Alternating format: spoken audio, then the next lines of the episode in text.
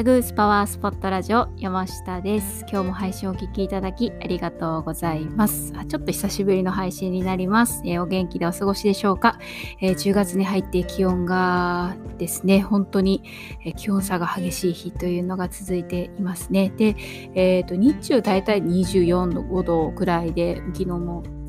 えー、今日も、えー、日差しがちょっと強く感じられるんですけれど、まあ、朝晩は十数度10度とかね11度ぐらいで、えー、日中と、まあ、朝晩の気温差が、まあ、10度以上の日っていうのも、えとっても多いですが、えお体の調子そしてお肌の調子はいかがでしょうか、え少しずつですねやっぱり乾燥も気になるよとか、えあとはちょっと稲豚草などの、まあ、花粉によるアレルギーが今は出る時期ですので、まあ、そういったアレルギーがある方お肌肌のむずつきとか、あと目元のかゆみとかですね、あともうちょっと鼻水がとかだったら頻回にこう鼻を噛むことでお鼻周りのひりつきなどなどですね、に悩まされているっていう方も多いのではないかなというふうに思います。で、えー、やっぱり気温が下がることによってちょっと部分的に乾燥が気になりだしたよっていうお声も聞くようになりました。で、えー、それからですね、まあ、あの、ちらほらなんですけれど、まあ、あの、今まで使っていたお化粧品ですね、が、まああのまあ、いつもそんなことないんだけど、ちょっとピリピリ感じるなとか、ひりつき感じるなとかいう風な方っていうのも、えー、お声を少しいただくようにもなっておりますし、まあ、ちょっと不安定なお肌もですね、まあ、あの体も不安定な時期ですし、こういった気温差にも、え、ついていくのが本当に大変ということで、まあ、あの着るものにも、そして不安定なお肌にも、ちょっと悩ましい季節に、え、気をつけたい、え今日はあの秋の揺らぎ肌のお手入れのポイントについてお届けをしていきたいなというふうに思います。で、えー、今回お届けするこのラジオの内容っていうのは、えっ、と、先週ですね、先週 LINE で、えっ、ー、と、久しぶりにちょっとブログでお届けしますって言った内容の音声編になるんですけれど、まあ、その中でもちょっと秋の揺らぎ編の今日は落とすケアというところに、えー、特化して、えー届けをしたいなというふうに思っております。で、えー、そもそも揺らぎ肌なんですけれど、まあ、あのよく雑誌とか、まあ、テレビとかネットとかで、えー、お聞きになることも多いワードではありますけれど、まあ、美容業界ではよく使われるんですけれどこれは厳密的な、えっと、医学用語ではなくてで、えっと、敏感肌っていうのも実は医学的な定義はないというふうに言われています。なんですけれど、まあ、この揺らぎ肌、まあ、一般的には季節の変わり目とかあとはもう体調とかホルモンバランスの乱れとかあとはもう生活環境の変化とか生活習慣の乱れなどによって、まあ、いつもはそんなないんだけど、まあ、一時的にちょっとお肌のバリア機能が低下することでお肌が敏感になったり、まあ、不調な状態になってしまうっていう風な意味合いで使われることが多いです。で、まああの、まあ、事実私たちのお肌っていうのは季節とか環境の変化とか、まあ、あとは気温などですね、の外的要因によってにもう本当にとっても左右されます。まあ、体調もそうですよね。ですので、まあ、着るものも、まあ、季節によって変えていくようにお肌のお手入れとかあとは使っていくアイテムとかあとも使用量とかですよねそういったものも季節とか環境の変化などによって変えていくっていうことがとっても、えー、大切です。でじゃあですねそんな秋の揺らぎ肌にどういったお肌お手入れをね、やっていけばいいのかどういったところに気をつけていけばいいのかということで、まあ、あの今回は特に落とすっていうケアについて、まあ、特にクレンジング洗顔について、まあ、見直したいポイントっていうのを3つご紹介をしていきたいというふうに思います。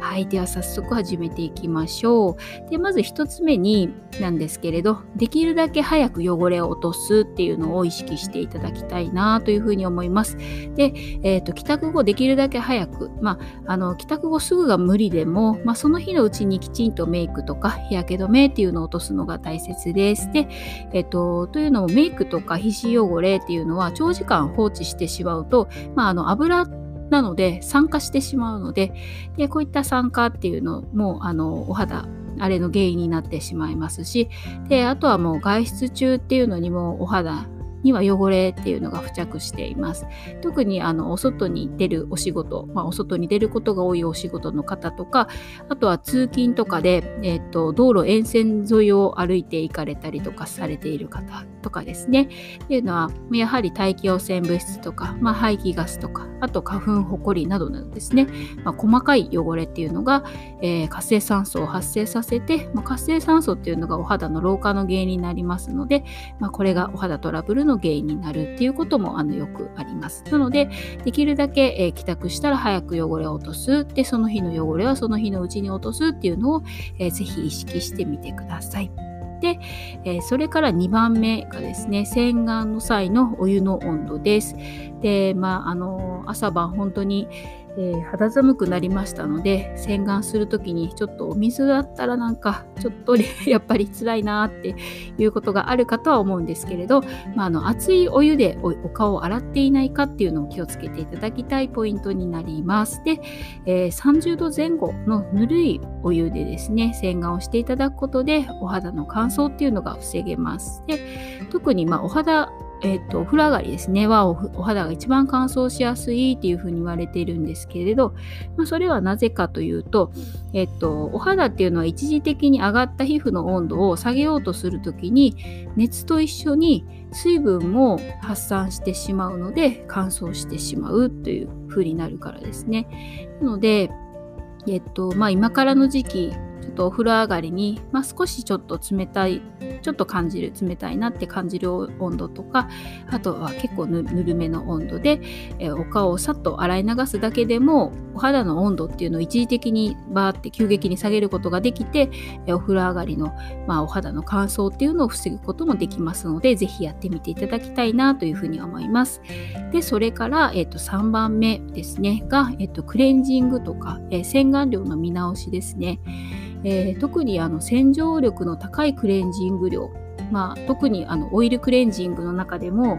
あの植物性の油脂を使用しているものっていうのは比較的大丈夫なんですけれどミネラルオイルっていう風に一番最初に成分表に書かれているクレンジング量っていうのは結構あのお肌の乾燥を招いてしまいます。で、えー、それからちょっと簡単で手軽でいいんですけれど拭き取り用のクレンジングもあのこれもかなりアルコールが含まれていることが多いのでであとはもうお肌をやっぱり拭き取るっていうことで物理的にこすって落とすっていうので、まあ、お肌にとってはま今の時期特に負担になりやすいというふうに思います。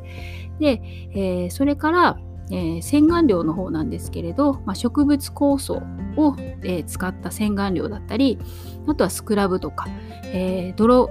の洗顔とかありますよね。あと火山灰が入ってるよとかいう、え、ものを使用した洗顔料とか、あとは固形の石鹸などはですね、洗浄力がちょっと強すぎるので、まあ、あの今の時期には特に、ま、お肌の潤い物質まで奪ってしまいがちかなというふうに思います。ですので、まあ、秋冬っていうのは、まあ、こういった、え、落とすもののえー、ものアイテムですねを見直すっていうのすごく大事かなというふうに思います。で、えー、まあ、揺らぎやすい秋の季節っていうのはもうとにかく必要な潤いとか角質まで落としすぎないケアっていうのがもう本当にとっても、えー、大事です。でえクレンジングする際も、え洗顔をする際も例えばもう特になんですけれどクレンジングも1分以上、まあ、マッサージするようにしてあのくるくるくるって言ってお風呂の中でずっとマッサージして落としてますっていう場合とかもあの乾燥を招きますので、まあ、丁寧にちょっと一旦全体的になじませていただいたらもう本当に手早く洗い流していただくっていうのを気をつけていただきたいっていうのと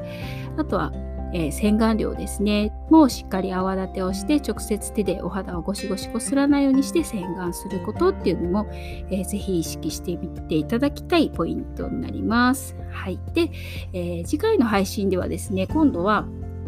秋の揺らぎ肌におすすめのえー、与えるケア編ですね。保湿とか保水、えー、どんな風にやっていくのがいいのかなっていうところとか、えー、を、え